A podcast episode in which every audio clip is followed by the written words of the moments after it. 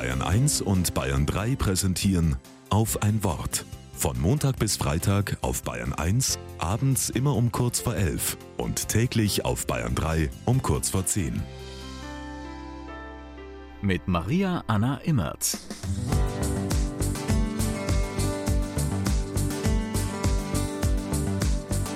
Es war wie oft am Morgen. In der Zeitung habe ich Todesanzeigen überflogen. Viele waren es wieder.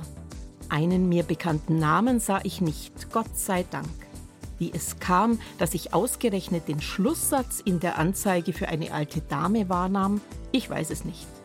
Nach dem Hinweis, wann und wo die Trauerfeier ist, kam die ungewöhnliche Aufforderung, keiner möge sich scheuen, seinem Beileid und seinen Gefühlen Ausdruck zu verleihen.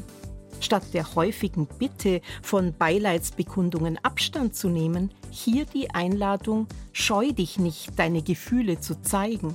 Hab keine Angst, Trauer oder Wut sehen zu lassen, dass ein besonderer Mensch nicht mehr ist. Menschlich ist das. Schweres nicht wegdrängen oder hinunterschlucken müssen mir und anderen erlauben, dass ich nicht alles im Griff habe, dass ich sprachlos bin und traurig. Wir brauchen es, dass wir da zusammenstehen und Hand in Hand nächste Schritte versuchen. Mein Tag geht zu Ende. Vieles ging gut. Manches blieb heute stecken. Etwas ist abgebrochen. Kriege gingen weiter. Auch das hat Platz an diesem Abend. Trauer und Tränen sind nie umsonst. Sie machen uns ehrlich und menschlich.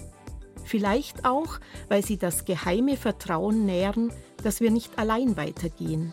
Andere gehen auch.